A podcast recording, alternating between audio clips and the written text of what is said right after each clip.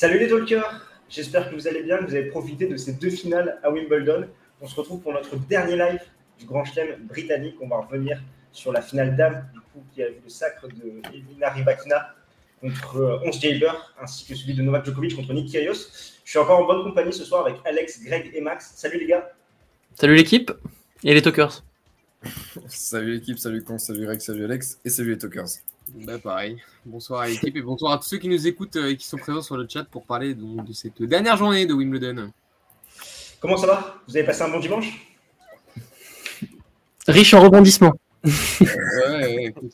On a se satisfaire avec le tennis, du coup on a regardé la Formule 1, une petite victoire de Charles Leclerc. Et... Exactement. Bah, J'ai l'impression de faire un flash des sports à chaque fois que tu me demandes si je vais bien pendant les lives. Et le, et le Tour de France, t'oublies le Tour de France aussi là.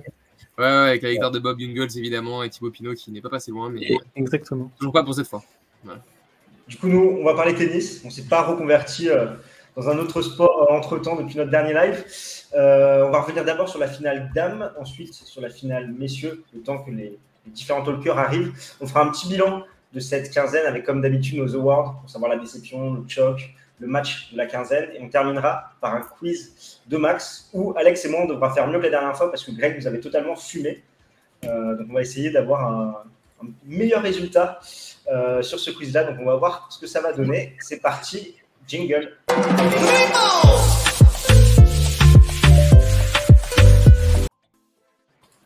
Je vous salue à tous ceux qui nous rejoignent. Euh, on va attaquer directement sur la finale dame qui a vu Rybakina sacrée en 3-7 contre 11 Jaber. La Tunisienne qui avait pris le premier set et derrière la Kazakh qui a roulé un petit peu sur son adversaire, même s'il y a eu quelques moments clés euh, où notamment euh, la Tunisienne a eu des balles de, de break qu'elle n'a pas su faire. Et c'est un petit peu la stat qu'on retiendra de cette rencontre où je trouve, après un très bon premier set, où elle a vraiment parfaitement manœuvré son adversaire, notamment avec énormément de slices, de variations, elle a un petit peu sorti de sa feuille de route, de sa stratégie. Et euh, bah, son adversaire en a profité plus l'attention. On en avait parlé dans, dans le live par rapport à cette première finale. Max, qu'est-ce que tu en as pensé? Bah, D'abord, si on peut se jeter quelques fleurs, on avait tous prévu un match en 3-7. On avait tous prévu un match avec euh, des hauts et des bas, et je pense qu'on n'a pas eu totalement tort sur cet aspect-là. Bon, Peut-être que c'était prévu d'avance, mais en tout cas, je trouve qu'on a bien, bien décrypté cette affiche. Euh, Enfin, en tout cas, pour ma part, j'avais pas le résultat. Je voyais beaucoup plus euh, Jabber Mhm. s'imposer. J'ai été assez déçu de sa gestion mentale du match. Euh, je rebondis sur sa gestion mentale, mais pour moi, je pense que surtout le déclic, ça a été Ribakina, qui a, je pense, eu aussi un set pour euh, se décharger toute la tension qu'elle avait de cette finale. Et ensuite, elle, est quand même bien plus rentrée dans la balle parce que je trouve pas que Jabber, début de deuxième, c'est compliqué, mais ensuite elle revient et le troisième, elle joue quand même pas trop mal la Tunisienne. Mais j'ai surtout trouvé que la Kazakh était bien au-dessus. Euh, et puis voilà, moi je trouve que ça fait un très beau sacre. Alors oui, elle a pas pleuré, oui, elle a pas explosé de joie. Chacun euh, célèbre comme il le souhaite et moi je trouve que c'est une très très bonne joueuse et j'espère qu'on la verra un petit peu plus que ce qu'on ce qu'on a pu voir avec les dernières euh, gagnantes en chelem un peu surprise, type euh, Raducanu euh, notamment. Ouais, ouais, Est-ce que tu es de cet avis, Greg? Est-ce que Rybakina remplace un petit peu Badoza euh, Non, non, toujours pas, mais euh, non, moi j'ai été assez déçu de, de Jabber parce que c'est vrai que dans le premier set elle était euh, légèrement au-dessus et Bakina faisait beaucoup de fautes. Je crois qu'elle a fait 17 fautes directes dans ce premier set. Donc, euh, donc voilà, non, elle a fait un, un départ euh, idéal. Puis petit moment de déconcentration au début du deuxième, elle se breaker direct. Et là où j'ai été assez déçu, c'est qu'en fait j'ai pas senti une, une 11 euh, Jabber capable de, de varier et de, ouais, de trouver vraiment plus de solutions que que ce qu'elle nous a habitués à, bah voilà, à trouver tout simplement. Euh, j'ai trouvé une Rybakina qui franchement tenait vraiment très bien l'échange. Euh, mais voilà, une Jabber qui clairement, et je crois que je l'ai tweeté à un moment aussi, manquait beaucoup de jus, je trouve. Tu sais, comme dans sa demi-finale contre Tatiana Maria, je sais pas si vous avez eu cette impression, mais c'est vrai que par moment, il y avait beaucoup moins d'intensité mise dans l'échange. Ses coups droits étaient moins percutants. Euh, au niveau du footwork, on avait l'impression qu'elle se débarrassait un peu de la balle quand ça lui venait dans les pieds au milieu du, du, du cours. Donc, euh, donc voilà, un peu déçu de ça. Surtout que Rybakina a fait quelques fautes aussi, notamment à la volée. Euh, elle n'a pas forcément une très bonne main euh, au filet. Donc euh, non, non, il y avait la place pour Angeber qui, euh, qui au final a complètement craqué euh, dans cette euh, dans cette fin de match avec notamment ses, derniers points slash euh, jeu un peu caviardé. Après c'est une victoire totalement méritée hein, pour Rybakina qui, a fait son match concrètement, mais moi surtout un peu déçu par la performance de, de Jabber. Ouais, qui envoie un joli pied de nez à l'organisation et au gouvernement britannique par rapport à cette décision de bannir les joueurs russes et biélorusses par rapport au fait qu'elle a été nationalisée tout récemment en 2018 et qu'elle réside à Moscou. Euh, Alex, ton avis euh, sur cette finale, si on t'avait fait la prévue en plus, est-ce que ça, les attentes que tu avais, est-ce qu'elles ont été. Enfin, ça a été dans ce sens-là ou non, tu été déçu? Bah, pareil, moi j'ai été un petit peu déçu par, par Jabber. Je trouve que j'avais plutôt, je vais me faire de la promo, mais j'avais plutôt bien ciblé les clés tactiques, puisque dans le premier set, on a eu toutes les variations de, Jabber, hein, qui, avec son slice, arrivait vraiment à maîtriser le, rythme et la cadence de, de, Ribakina. Et puis après, on a eu la Kazakh qui a su faire parler sa puissance euh, au niveau du service. Elle a très bien servi, elle s'est fait beaucoup, de, points gratuits, pardon. Euh, et puis également, moi, j'ai pas vraiment compris la tactique de Jabber. J'ai trouvé qu'elle faisait énormément d'amortis, euh, qui marchaient pas du tout. Genre, elle refusait vraiment le combat du fond du cours et euh, un petit peu à la manière de Djokovic par moment, euh, enchaîner les amortis pour très peu de réussite, donc j'étais un petit peu euh, surpris par ça. Et puis, bah, il y a eu un tournant, bien sûr, dans ce match, c'est euh, quand Rybakina le break dans le quatrième set, elle va sauver trois balles de débreak consécutives à 0,40. Et euh, je pense que le match se joue là-dessus. Je dis pas que si Jabber avait débreaké, elle aurait gagné. Mais euh, en tout cas, c'est sûr qu'après, Rybakina a eu plus qu'à conclure sur son service et à faire du coup ce, ce fameux pied de nez dont on avait parlé à l'organisation, à Kate Middleton qui a remis le, le trophée puisqu'elle est 200, 300, 400% russe. Euh, Rybakina, elle est naturalisée depuis 4 ans, elle a tout fait en Russie, euh, ses classes préparatoires, euh, ses écoles de tennis et tout. Et, euh, et, voilà, comme vous le disiez, moi je la connaissais pas très bien avant le tournoi. C'est une super joueuse qui joue très bien, qui a un jeu assez atypique, assez puissant, et j'espère vraiment qu'on la reverra à l'avenir. D'ailleurs, je sais pas si vous avez vu, mais Tarpichev, qui est le président de la fédération russe de tennis, ouais, j'ai vu. De, de, et de dire que c'était un pur produit de, de l'académie russe. Bah, il a raison de dire ça. Hein. mais ça m'a fait rire. Ajouté une couche comme Bublik, ils sont pas plus kazakh que moi. oui, Bublik, c'est pareil, hein, il a raison, Vincent. Même combat. Donc voilà un petit peu sur cette, euh, sur cette finale. Pour les dames, en tout cas, celui qui n'a pas déçu, c'est Novak Djokovic, qui s'est imposé en 4-7 contre Nick Kyrgios. Dans une finale, je trouve, plutôt bonne. On a eu des jolis points, euh, vraiment une finale de, de gazon avec un, un gros serveur, euh, des points assez rapides, des montées au filet. C'était assez appréciable pour la première finale quand même de l'Australien en majeur où, euh, après avoir pris le premier set, on a vraiment Novak Djokovic qui va arriver de mieux en mieux à lire le service de son adversaire. C'était assez impressionnant, il ne l'avait jamais breaké, sachant qu'il s'était joué deux fois à Capulco Indian Wells, il n'avait pas pris son service. Là, à partir du second set, il arrive à prendre le service de l'Australien. Et dès qu'il enfin, y, a, y a un jeu, je crois que c'est sur quatre premières, trois ouais. premières, je sais plus, quatre. Qui, quatre. Euh, quatre premières, qui, qui, va breaker quasi blanc, je sais plus si c'est à 45 ou 40-0, qui, qui break qui, voilà, c'est assez impressionnant. Enfin, les zones que Kyrgios trouvait, à chaque fois, Djokovic arrivait à trouver énormément de profondeur euh, pour retourner dans les jambes. Meilleure que celle de. Ouais, enfin, honnêtement, c'est vrai que c'était une belle finale, je trouve. Euh, je te rejoins, euh, Livred, vis-à-vis de ça. Et euh, je vais vous laisser sur, sur le sujet. Donc, une fois que Novak Djokovic a réussi à mieux lire le service de son adversaire, c'était tout de suite beaucoup plus simple. Également, orienter plus le jeu sur le coup droit de. Tu l'avais cité, Alex, dans le dernier live, qui est plutôt son point faible. Euh, dans le premier set, Luciana tenait vraiment la diagonale revers. On l'a vu même dominer la filière longue dans ce premier set contre Novak Djokovic. Après, bah, ça s'est équilibré et le Serbe a pris les devants, notamment en insistant le coup droit de son adversaire, euh, servir sur son coup droit côté égalité, côté avantage, plutôt servir au corps, où il avait du mal à se dégager. Euh, ça, a été, ça a été très intéressant tactiquement ce qui a mis en place Djokovic. Et petit à petit, il a grignoté son adversaire. Et à la fin, bah, pour gagner un point, il devait quasiment servir une bombe à chaque fois. Sinon, il se, enfin, il se prenait un, retour dans les jambes et il avait euh, 90% de chance de perdre le point. Donc vraiment, Novak Djokovic qui a montré un très bon visage. Je trouve qu'il fait une très bonne finale par rapport au niveau qu'il a montré sur, sur cette quinzaine. Et l'Australien qui met quand même 30 aces. Donc j'ai regardé, c'est la quatrième fois Novak Djokovic encaisse au moins 30 aces. Euh, à chaque fois, ça a été sur gazon. Donc les trois premières, c'était contre Hancic à Wimbledon en 2006 où il en prenait 31, Anderson en 2015 où il en prend 40 et contre Querrey en 2016 où il en prend 31. On remarquera d'ailleurs que sur trois de ces matchs, il en a perdu deux. Donc là, il fait 2-2 où il gagne ce match contre, contre. Un gros lanceur de sa qualité qui prend 30 aces, quand même, c'est pas rien. Et Kyrgios qui a fait plutôt une bonne performance aussi, même s'il a toujours cette euh, lacune euh, côté coup droit. Et on pourrait revenir sur ses frasques par rapport à sa, à sa team. Euh, les Anglais, voilà, de ne pas assez les encourager, où à chaque fois c'était 40-0, et c'est notamment le tournant du, match pour moi. Euh, ces trois balles de débreak qui ne fait pas dans le second set. Alex, qu'est-ce que tu as pensé un petit peu de ce match? Est-ce que ça a répondu à tes attentes? Oui, déjà, moi je trouve qu'on a assisté à une belle finale, comme, euh, tu l'as rappelé. J'ai été très surpris de euh, l'entame de match de Nick Kyrgios, que je pensais qu'il allait être beaucoup plus intimidé par l'événement. On a vu qu'il était hyper relâché, il a vraiment pas ressenti la pression, alors que pourtant il manquait vraiment cruellement d'expérience, puisqu'il avait jamais disputé de finale de Grand Chelem, alors que Djoko c'était 32 euh, finales de Grand Chelem. Et dès le début du match, on a vu un Djoko euh, très nerveux, j'ai trouvé, qui se frustrait beaucoup. Euh, un Nick Kyrgios vraiment hyper impressionnant tactiquement également dans le premier set. Je trouve qu'il a réussi à imposer un faux rythme avec beaucoup d'amortis, des services volés, euh, beaucoup de relâchement. Il était très créatif. Il agressait pas mal Joko euh, sur, ses, sur ses deuxièmes balles. Aussi au niveau, au niveau de son service au premier set, Nick Kyrgios était extraordinaire. Euh, je me répète encore une fois, mais pour moi c'est le meilleur serveur du monde. Et euh, c'était impressionnant. Il a fait 7 aces, 80% de première, 80% de réussite derrière. Assez incroyable et euh, un petit service euh, à la volée. Donc assez quand même assez dingue de voir ça en, en, finale de Grand Chelem. Et puis après, au fur et à mesure du match, on a vu que Djoko lisait beaucoup mieux le, le service de, de Kyrgios, qui servait quasiment tout le temps au thé sur le revers de, de Djokovic. Je trouvais qu'il se plantait un petit peu. Et d'ailleurs, Kyrgios, je trouve qu'il a beaucoup trop joué le revers de Djokovic.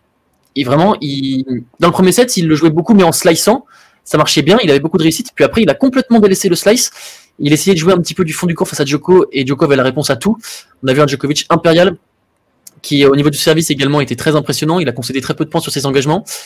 Et, euh, et voilà un, un, Kyrgios qui est sorti de son match tout seul, euh, qui s'est frustré énormément, qui, qui, qui, engueulait son clan tout le temps à chaque point. C'était un petit peu dommage, je trouve, pour le, pour le spectacle. Qui a su se ressaisir quand même euh, à la fin du, du quatrième set. Et je tiens juste à dire, après je vais vous laisser la, la, parole, mais à mon sens, alors Djoko a gagné. Hein.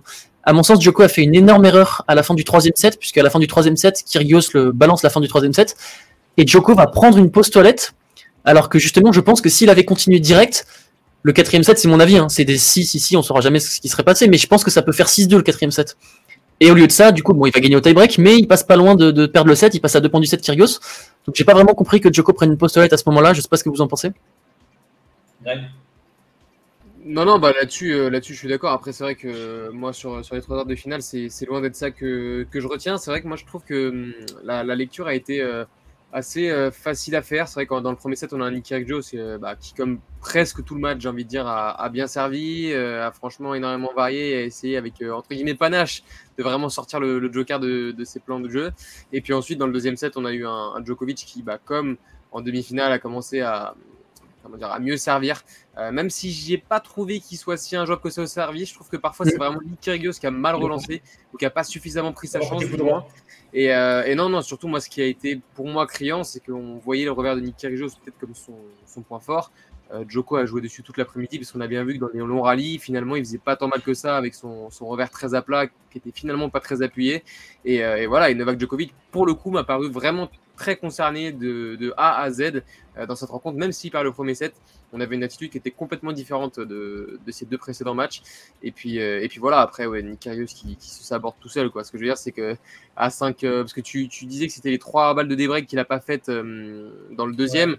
Moi, je pense qu'effectivement, c'est vraiment aussi dans le troisième, pour le coup, quand il mène 40-0 sur son service, que Joko se met à retourner. il sert un peu plus au coup droit de Joko. Joko se met à mieux retourner, euh, à jouer plus profond. Et derrière, Nick Kyrgios, il a plus la solution. Et effectivement, bah, voilà, il, il crie après son clan comme quoi il l'encourage plus à, à 40-0 et qu'il qu se réveille à égalité. Et puis bon, après, il est sorti de son match tout seul. Ah, t'as réussi à comprendre ce qu'il disait à son clan? Ah oui, oui, oui. Non, mais ah, ok, non. Parce que moi, je comprenais pas. Ça allait dans tous les sens. Euh, il y avait la spectatrice, le clan. Pour moi, en gros, il les engueulait à chaque fois de, tu sais, quand il y avait 40-0 de, de plus l'encourager et de se réveiller à égalité, balle de break okay. contre lui, etc. etc. D'accord, j'avais pas compris ça. Ok, très bien. C'est sur ça. Et en fait, mais pour moi, en fait, Greg, pour rebondir sur ce que tu disais, c'est que j'avais l'impression que dans le deuxième set, il tenait encore un petit peu euh, Djokovic, Kyrgios. Et à partir du troisième set, la différence était assez flagrante. Du coup, finalement, Kyrgios, pour mettre un point, il devait forcément lâcher une bombe. Et sinon, il avait du mal dans, dans les jeux à la relance. Et que là, c'était une vraie occasion quand même. Mais là, là où ça s'est vu, c'est. Enfin, euh, après, je sais que c'est une, une, des signatures de Kyrgios, mais, mais c'est seconde première. Hein, c'est. Il, bon, alors, ça, ça l'a sorti de, de, grosses galères, mais ça lui a aussi fait perdre des points qui étaient absolument primordiaux. Bon, après, il, y a, il y a une stat de dingue, c'est dans le deuxième set, la vitesse moyenne des deuxièmes balles de Kyrgios est égale à la vitesse moyenne des premières balles de Djoko. Ça veut dire qu'il a pris énormément de risques sur deux secondes. Regarde le premier point du tie-break, le premier point du tie-break, la deuxième, ouais. il balance une minotée, genre. Ouais, je suis d'accord. Mais le, plus gros, enfin, moi, ce qu'on peut retenir, en fait, c'est là où je trouve que Kyrgios, il n'a pas été extrêmement malin sur cette finale, c'est que Kyrgios, c'est quelqu'un qui fait le jeu. Et en fait, finalement, j'ai l'impression que Kyrgios, il perd ou il gagne les matchs sur ses mises en jeu. S'il tient ses mises en jeu, il arrivera à breaker son adversaire parce qu'il lui rentre dans la tête, parce qu'il est capable de bien retourner, parce qu'il y a plein de raisons.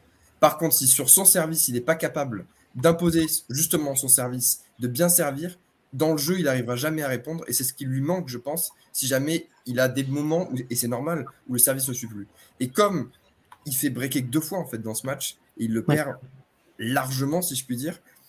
C'est ça qui fait toute la différence. C'est que s'il arrive à tenir tous ses jeux de service, c'est évident, hein, mais ça se passera bien mieux pour lui. Et enfin, moi, je pense que c'est quelqu'un qui fait la pluie et le beau temps. Il fera ses victoires et ses défaites. Et là, aujourd'hui, il a fait sa défaite parce qu'il parce qu'il dégoupille sur des jeux de service qui lui sont donnés.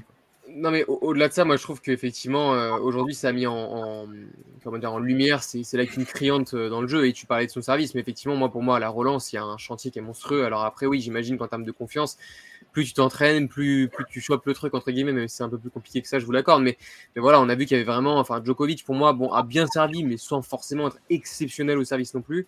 Mais c'est vraiment. Enfin là, je sais, sais plus quand est-ce que c'est, je crois que c'est à 6-5 pour revenir au pour revenir à, à 6-6, il lui met un, limite un ace sur un service slicé euh, qui aurait pu largement être une, petite seconde. Et, euh, et, voilà, et au final, tu, tu te rends compte qu'il a tellement pas la solution, notamment côté revers qui sont enfermés, qu'après dans le tie-break, il est obligé de forcer. Et, voilà, Un tie-break qui a la miteux, hein. il l'a hyper mal abordé, exactement comme Fritz face à Nadal. C'est que des Tu vois là l'expérience des deux, hein, de Nadal, Joko. Mais Moi, comme, je comme un 5-4 dans le, dans le troisième, hein, franchement. Euh, le, ouais, pareil, on se dit qu'il. Ouais. break, il, a caviar complet. Non, non, Merci Stéphane. Sa façon d'aborder le tie-break euh, à, Joko, ça ressemble tellement au tie-break face à Roger. Il perd plus un point. Il... Tout est dans le cours. Tous ses services, il y a beaucoup de premières. Ça met beaucoup en danger. Il s'applique sur tout. Enfin, ce, mec est, clutch à un point qui est euh, ouais, moi, ce qui m'impressionne, c'est que dans les moments chauds, comme tu dis, il rate pas. Il peut frapper 40 euh, revers à la suite. Tu sais qu'il va pas rater. Et je sais pas, il a une faculté à se remettre dedans dans les moments chauds il a beaucoup de temps fait pendant les matchs, mais c'est jamais dans les moments importants.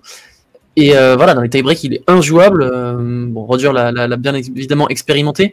Kyrgios aussi. Dès qu'il y avait un point chaud, à part dans le premier set, Joko était là, il a sauvé beaucoup de balles de break. Euh, voilà, moi ce mec est impressionnant dans les moments importants. On le découvre pas, hein. il a gagné beaucoup de matchs en clutch, vraiment très, très chaud, très serré en sauvant des points très importants. Bah voilà, c'est assez incroyable de sa part et il continue à écrire l'histoire.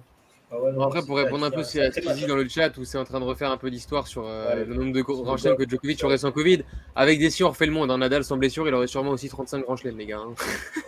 Qu'on soit, soit, clair, en ayant un peu plus de. Voilà, peut-être avec du public, Alexander Zverev pourrait gagner euh, l'US Open, euh, j'en sais rien. Par contre, est-ce que vous, est-ce que vous, Djoko, vous a impressionné cette année? Parce que moi, je vais lancer le un débat parallèle. Moi, je trouve que le Federer de 2014-2015 à Wimbledon, à Wimbledon est supérieur à ce Joko là, je trouve. Je trouve que Joko. Que de Wimbledon du coup Je parle que de Wimbledon. je parle que de Wimbledon. C'est que, comme je le disais en vidéo preview, en fait, euh, j'ai l'impression que les, bah, les quatre éditions qui gagnent là, euh, depuis 2018, il aura joué 4 top 10.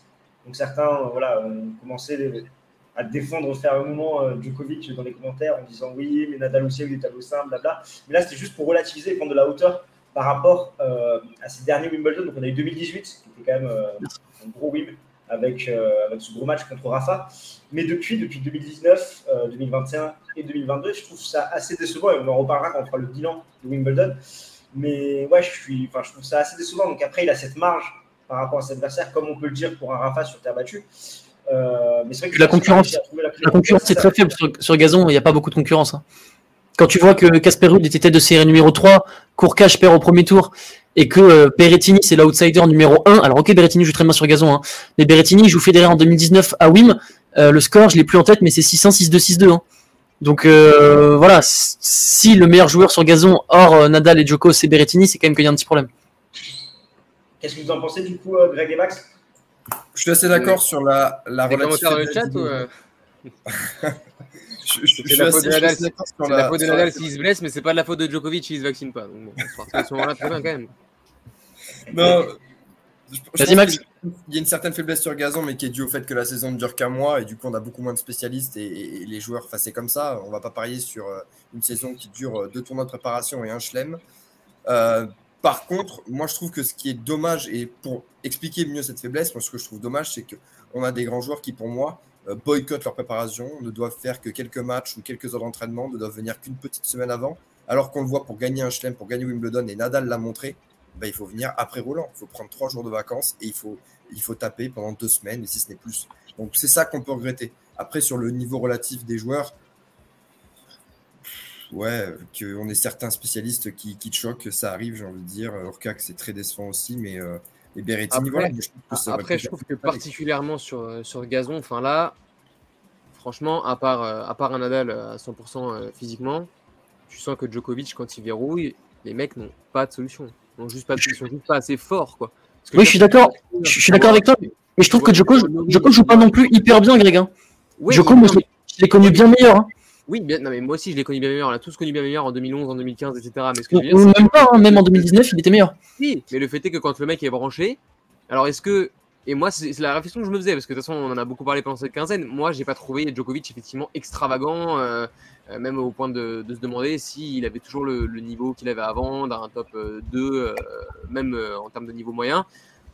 Force est de constater que. Alors, soit ils nous ont habitués à des standards de mammouth, soit la concurrence c'est vraiment devenu hyper faible. Mais encore une fois, aujourd'hui, tu vois, même sans être exceptionnel, pour moi, il a, il a de la marge. Oui, il a de la marge. Et Nadal, c'est pareil, Nadal en vrai, parce que tout le monde, même à Roland Garros, tu lui anesthésies le pied, etc. Mais je suis désolé, sur Zverev, il fait un match dégueulasse, sur Roger Aliassim, il fait un match dégueulasse. Euh, voilà. au, final, il, au final, il gagne Roland en n'étant même pas si bon que ça, avec un pied anesthésié qui reste quand même un désavantage. Tu vois ce que je veux dire? Hmm. Après, c'est le débat de la Wikira. Hein. Je pense que l'air elle est assez faible en ce moment. Alors, il y, en a eu d'autres, hein, des Wikira. Mais là, il y a quand même très peu de concurrence et euh, j'aime beaucoup. Enfin non, j'aime pas beaucoup Djokovic, mais je veux dire, à 35 ans, quand tu vois qu'il a une telle marge sur les autres joueurs, c'est pas normal qu'un mec de 35 ans, ou même que Nadal, hein, Nadal qui a roulé sur la concurrence.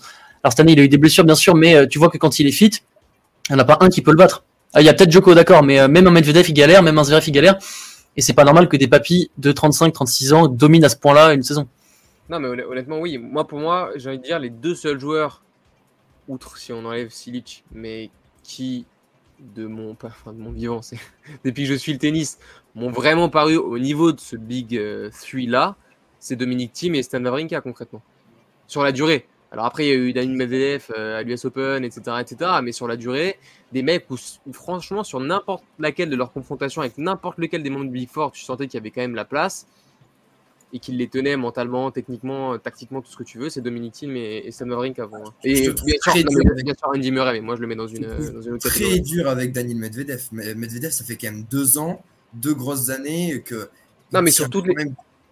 Oui, oui, non mais... Non, mais, non, mais, non, mais Medvedev, tu sors du dur, il n'y a, plus de concurrence, Maxime. Non, je suis d'accord avec Greg, moi. Et bah, puis, euh, regarde, la, la, next, la, next, gen, il gagne deux, il gagne deux grands chelems. T'en as un, c'est parce que Joko, il envoie une balle dans la gorge d'une d'une juge de ligne. Et l'autre, c'est parce que Joko, il a la pression du grand chelem. Sinon, ils en gagnent pas. Hein. Sinon, c'est Joko Nadal et bon, Federer un peu moins, mais sinon, c'est Joko Nadal qui gagne tout. Hein. Donc, euh, moi, je les trouve un peu euh, faibles.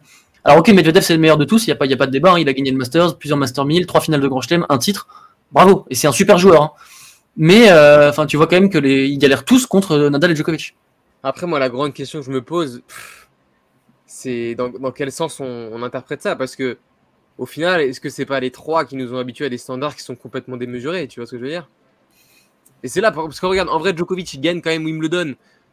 T'as as, l'impression que le mec joue pas forcément très bien. C'est délirant. Et en fait, il gagne Wimbledon sans forcer. C'est pareil, pareil pour Rafa, où le gars, il n'a pas, gagné enfin, il a pas perdu plutôt un match en, Grand Chelem. Et pourtant, il a, il a eu quelques sets par-ci par-là où il a été très bon. Mais globalement, euh, il n'y a aucun tournoi. Il a été monstrueux. Euh, comme un, Roland 2008. ah, mais je suis injouable du premier au dernier match. Quoi. Non, mais je suis d'accord avec Livereds qui dit qu'ils sont loin de leur prime. C'est clair qu'ils sont loin de leur prime. Mais justement, c'est pour ça que je dis imagine déjà leur prime là où ils ont mis la barre. Genre, c'est un truc de malade. C'est ça. C'est clair que ouais, ils, ont, mis le curseur très très haut.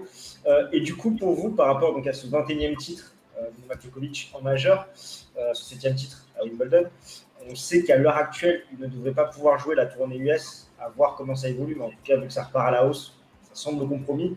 C'est quand même dans pas si longtemps que ça. Euh, L'Open d'Australie, ça arrive un peu plus tard. Donc là, il y a plus de chances que ça soit jouable. Comment est-ce que vous voyez Donc, il y en a déjà voilà, qui commencent euh, dans les commentaires à parler de la course euh, au record du Grand Chelem. à, chaque, à chaque fin de tournoi majeur, on en parle. Après Roland Garros pour Rafa, maintenant là, les, pro Joko, entre guillemets, bombent un peu plus le torse vis-à-vis de, cette, de cette course saison 21 euh, voilà, l'année prochaine, normalement, ça sera plus ouvert et il peut aller plus loin. Euh, pour vous, quelles sont les conséquences de ce 21e titre en Grand Chelem pour Novak Djokovic, Max? Bah, Comme tu dis, euh, les conséquences de ce 21e titre, étant donné que, bon, depuis le début de la quinzaine, on peut presque dire qu'on avait déjà en tête cette possibilité. Ce qui est, je trouve, le plus intéressant à analyser, c'est le fait qu'il va très certainement pas disputer les deux prochains chelems. au risque de, de, te décevoir, et même si j'adore Rafa, je ne le vois pas non plus Rafa gagner les deux prochains. Euh, je vois Daniel Medvedev, Medvedev revenir très très fort et pourquoi pas une surprise en Australie. Donc, moi, je verrais bien un prochain Roland Garros à peu près statu quo euh, entre les trois. Euh, si un jour Federer veut bien revenir, mais moi j'y crois pas trop. Euh, Dans et, 73 jours.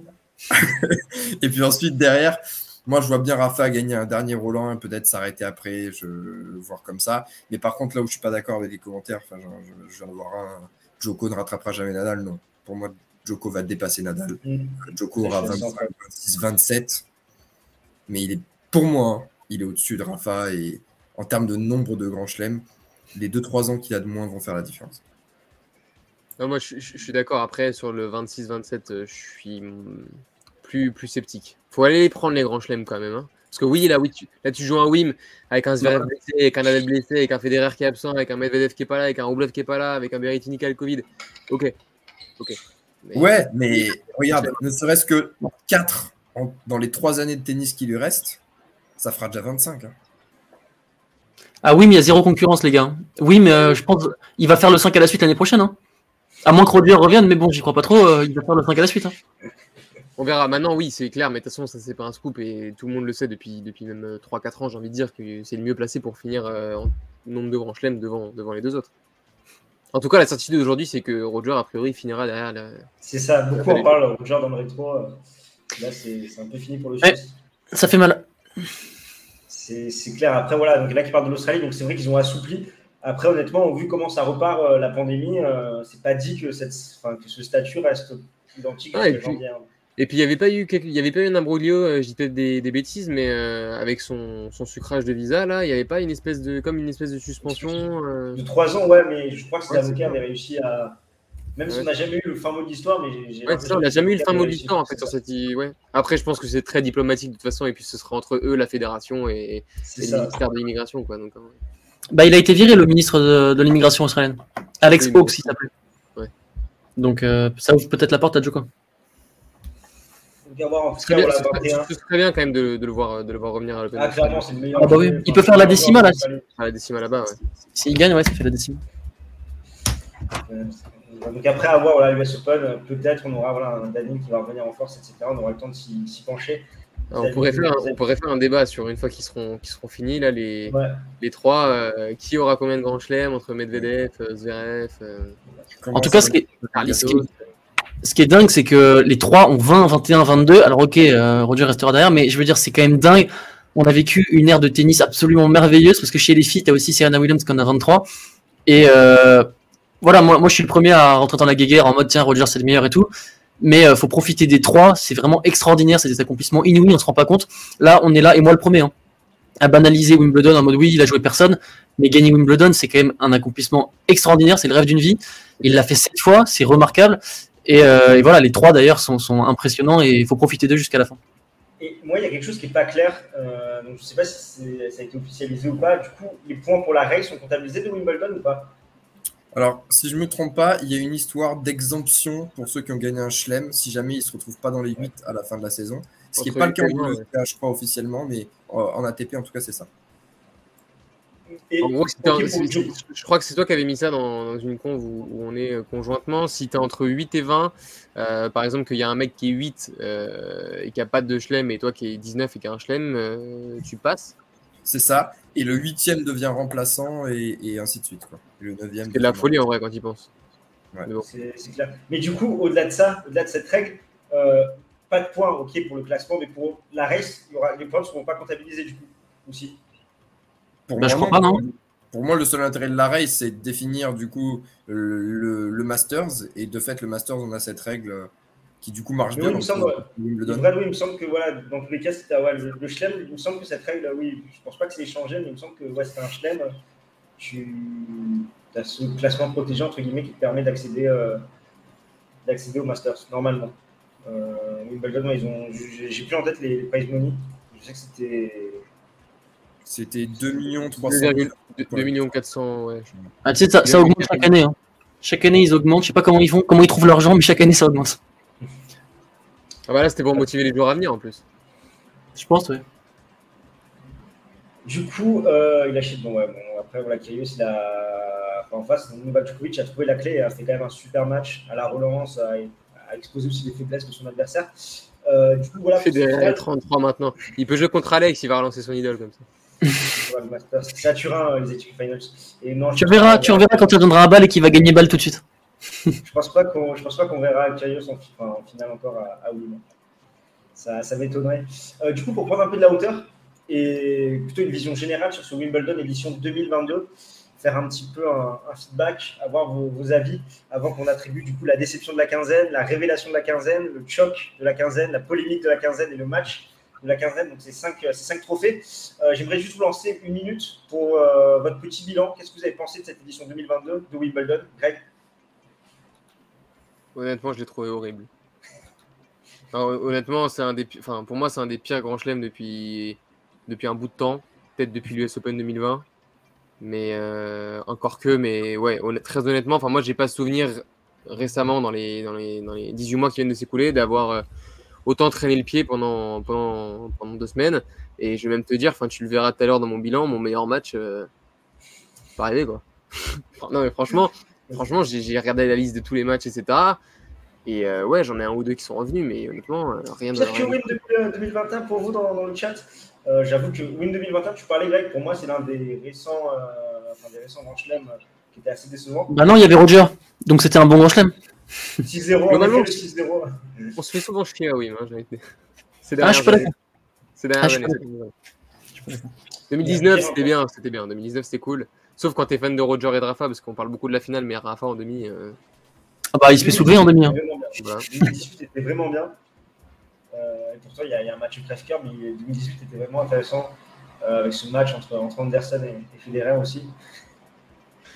Non, mais on ennuyé, parce que honnêtement, j'ai envie de te dire, en vrai, les deux finales, bon, Kyrgios, c'était pas, enfin, Kyrgios Djokovic, c'était pas mal, mais ce que je veux dire, c'est que au final, euh, Djokovic, dans presque tous ses matchs, même contre quand il est mené 2-0, il n'y a pas un peu de dramaturgie, t'as l'impression que le mec, bah, il fait le match tout seul. Chez les femmes, la finale, quand même, techniquement, je la trouve euh, maigre, et je sais que Maxime, t'es de cet avis aussi. Le Nadal Fritz, même si tu pourrais te dire, pour le coup, il y a de la dramaturgie, mais le niveau de jeu, je le trouve pas excellent quand même, même loin de là. Ouais, non, il n'y a, pas de... y a pas de match, tu vois. Ouais. Même le, le Titi Kyrgios, à la limite, mais encore une fois, c'est pour la dramaturgie. Enfin, il n'y a aucun match, j'ai l'impression qu'il y a vraiment allié sommet tennistique et dramaturgie, quoi. Je suis, je suis, en phase, je suis en phase avec toi. Enfin, c'est vrai qu'on se fait un peu chier à Wimbledon depuis quelques années, en tout cas depuis 2018, même si en 2019 c'est un peu sauvé par cette finale. Euh, et encore, le niveau était assez fluctuant. Mais cette année, euh, ouais, il n'y a pas eu. Enfin, c'était trop, enfin, c'était trop convenu. En plus, à ça, on a rajouté les cas Covidés de, de Berrettini et de, de Silic, qui ont un peu dégagé le tableau. Euh, après, je trouve quand même que la finale de, enfin, cette finale était mieux que le Berrettini Djokovic de 2021 oui. Euh, pour les hommes. Mais généralement, les, en, en, vrai, les finales, à part celle de 2019, ça fait un moment, hein, parce que Djokovic Anderson, bon, euh, là, on va pas dessus non plus. Euh... C'est clair, oui, oui. Après, Silic qui était blessé en 2017. Euh, ouais, ouais, la finale, bon, Roger gagne son huitième, c'est génial, mais la finale est nulle, quoi. Non, c'est la. Tu parles de l'édition 2017 Ouais. Ouais, c'était une super édition, hein. Non, non, mais la finale, la finale. Ah, ah la finale, oui, pardon. Oui, oui bah, Silic était blessé, il avait des ampoules, donc euh, oui, c'était une finale assez faible.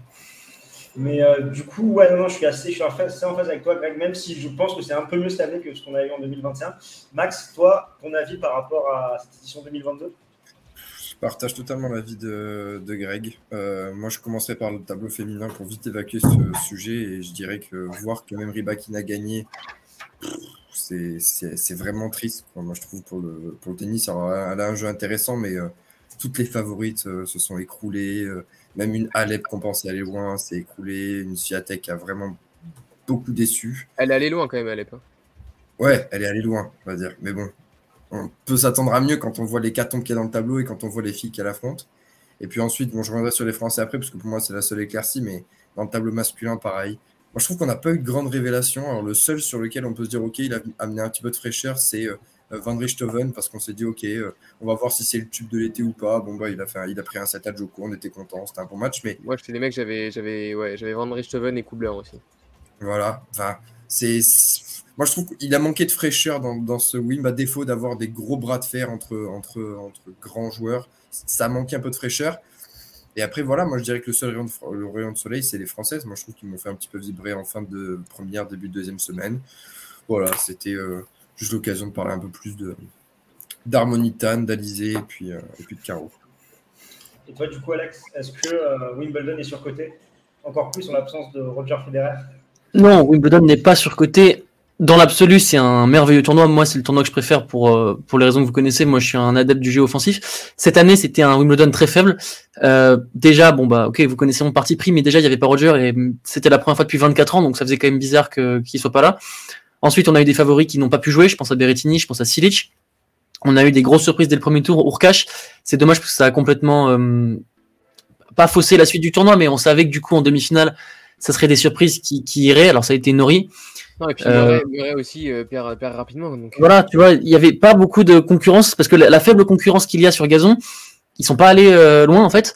Euh, le seul qui est allé loin du coup c'est Kyrgios qui a bénéficié à fond d'un tableau quand même hyper dégagé, on peut le dire, parce que tu joues Garin en quart de finale, tu joues pas ta demi et tu joues Nakashima en huitième, t'auras jamais ça dans ta vie, donc euh, c'est quand même assez dingue. Euh, Il y a eu très peu de gros gros matchs qui vont nous marquer. Moi j'en ai qu'un seul, c'est le Kyrgios euh, Tsitsipas. Euh, on n'a pas eu la demi de, de Nadal, pourtant c'était un match qui promettait énormément. On a eu une belle finale, plutôt belle, plutôt fi- belle finale, je trouve. Je pense pas qu'elle restera dans la légende, mais euh, non, je vous rejoins. Dans l'ensemble, c'était un, un Wimbledon assez faible, très peu de beaux matchs, très peu de favoris au rendez-vous. Donc euh, pareil chez les filles également, donc euh, assez déçu de, de, de Wimbledon. Donc, juste avant de passer au trophée, euh, une petite note sur 10, parce qu'on fait l'exercice de chaque grand chelem. Alex, 5, 4 Greg, 3. Max. 4. Ah Et toi, Conce? Moi, 5. On va dire que Cinq, c'était- passable. C'était mieux que l'édition 2025, quand même, notamment. Non, attends, juste, moi je réponds à Popcorn. Popcorn Tennis, c'est pas parce que notre joueur a pas gagné. Euh, moi, je savais que mon joueur gagnerait pas puisqu'il ne jouait pas. Euh, c'est juste qu'il n'y a pas eu de gros matchs. Euh, c'était quand même très ambiant. Je pense que même les fans de Djoko auraient aim- aimé gagner. Tu vois, euh, les fans de Djoko, ils vont citer Wimbledon 2019 en 1. Même pas- Fred qui est fan de Joko, mais 3 sur 10. Ah, voilà, les fans de. Djoko, ils vont, ils vont pas parler de Wimbledon 2022. Ils vont te parler de Wimbledon 2019. Quand mets 5 sur 10, donc ça veut dire que pour toi, ce tournoi est dans la moyenne de, du kiff des grands chelems pour toi. Bah, on va dire que, tu vois, je me dis 5 sur 10, ouais, c'est pas une très, pas une très bonne note. Euh, Enfin, c'est pas non plus une très bonne note, hein, honnêtement, c'est- pas ouf. Hein. Euh, C'est 5 sur passable, 10, quoi. on va dire. Ouais, c'est passable. Ouais, c'est exactement ça, c'est passable. On va pas dire que c'était catastrophique, on va dire que c'était passable, parce qu'il y a quelques petits moments intéressants, on va dire. Euh. Plus, je trouve, qu'à Wimbledon 2021. Euh, mais on va dire, voilà, 5, que c'était c'était passable. Euh, 6 sur 10. Comment tu sais? Ben, C'est engagé par, par 5 ans, il me semble. euh, si Ouais, ouais, c'est des. Voilà. Et bon, Euh, pour répondre à, à Lenan euh, Bunzenzana, euh, Djokovic a atteint ce niveau grâce à Rafa, mais comme Rafa a atteint ce niveau grâce à Djokovic et Federer, et voilà, c'est sûr que. Et trois- puis, on irait plus loin. Moi, je pense que les trois auraient déjà pris leur retraite s'il n'y avait pas eu les trois. Pour Oui. Roger, c'est sûr, il a 40 ans, mais même Nadal et Djoko, je pense qu'ils auraient déjà pris leur retraite. Hein. En tout cas, on est plus ou moins tous d'accord qu'on soit pro Joko ou pro, pro Intel dans les commentaires, que c'est une édition assez décevante. Euh, voilà, ça, ça varie entre le, le 3 et, et le 5. Donc, c'est pas folichon. Du coup, au niveau des trophées, on va commencer euh, dans la lignée de ces mauvaises notes avec la déception de la quinzaine. Max, Je vais essayer d'être un petit peu original parce que je sens que les, les autres noms vont être cités. Moi, je vais dire Crécy. Je m'attendais à beaucoup mieux de sa part. Il fait une super Oh, préparation sur le gazon. Euh, pour moi, il pouvait aller plus loin. Je, je, pense que pour moi, il, il pouvait faire quart, surtout quand on voit le peu de spécialistes sur le gazon qui étaient déjà qui ont pu jouer et ensuite qui étaient en forme. Pour moi, il peut faire quart. Alors, c'est pas une immense déception, mais moi, personnellement, je me suis dit que parmi les outsiders que je voyais aller loin, c'est des suites pour lesquelles, bon, je pense qu'il aurait pu vraiment défi- définitivement euh, aller encore plus loin dans ce tournoi. Après, il, il joue, il joue Félix au premier tour quand même. Ouais, il bat Félix, hein, c'est déjà pas mal. hein. Moi, je le voyais pas battre Félix. Hein. D'ailleurs, dans les commentaires, ils disent tous que c'est Félix la déception. Ah bah moi, j'en ai une autre. je retiens Urkac. Et, moi, j'en ai, moi, Ouais. j'en ai une autre. Ouais, moi, je pensais à Urkash aussi. Hein. et toi aussi, Greg? Non, moi je pensais, alors je pensais, à- c'était un peu un, un flop croisé, moi c'était la Pologne. Euh, Il y a Urkac et puis il y a Zviatek aussi. Parce que mine de rien, alors oui, on savait que cette série de, 30 de 37 ou voilà, 37. 39-40, ce serait arrêté un jour. Maintenant, euh, on a un peu l'impression que dès qu'elle a été vraiment en difficulté et qu'elle n'a pas trouvé de solution, elle a été incapable de, se remettre la tête à l'endroit et elle a commis énormément de fautes, elle a forcé sans, finalement beaucoup réfléchir. Et euh, bon, je dis pas que c'est un robot qui, voilà, dès que tu dérègles la machine, euh, ça marche plus parce que tu gagnes pas 37 matchs comme ça en gagnant tous ces titres-là en jouant à ce niveau-là. Mais voilà, j'ai été vraiment très déçu de, pas de son attitude parce que bon, bah encore une fois, ça peut arriver, mais j'ai été déçu ouais, de, de sa manière, de, de son approche tout simplement. Euh, à partir du moment où ça s'est moins bien passé contre euh, Adi et Cornet. Juste dans les commentaires, vous parlez d'Alcaraz. Je ne l'ai pas mis dans mes déceptions parce que j'avais pas de grande attente sur lui, sur gazon. Enfin, je le voyais potentiellement perdre au premier tour contre trouve. Donc, certes, contre Sinner, on pensait que ça pouvait passer, mais au final, il a montré de, voilà, des, belles choses euh, sur certains de ses matchs. Par rapport au Jalessim et Urkash, je trouve je le, je le mets plus en déception. Je ne sais pas si c'était de cet avis, Alex. Tu parles de qui, pardon? Euh, Par rapport à Alcaraz et notamment ah, ah non, non, non. par rapport à Urkash et au Jalessim. Non, non, Alcaraz, moi je le mets pas du tout dans mes déceptions. Pareil, moi je le voyais pas du tout aller en quart de finale. Euh, il n'y est pas allé, mais euh, il a fait un beau tournoi. Il, a sorti, il est sorti vainqueur de belles batailles face à je trouve.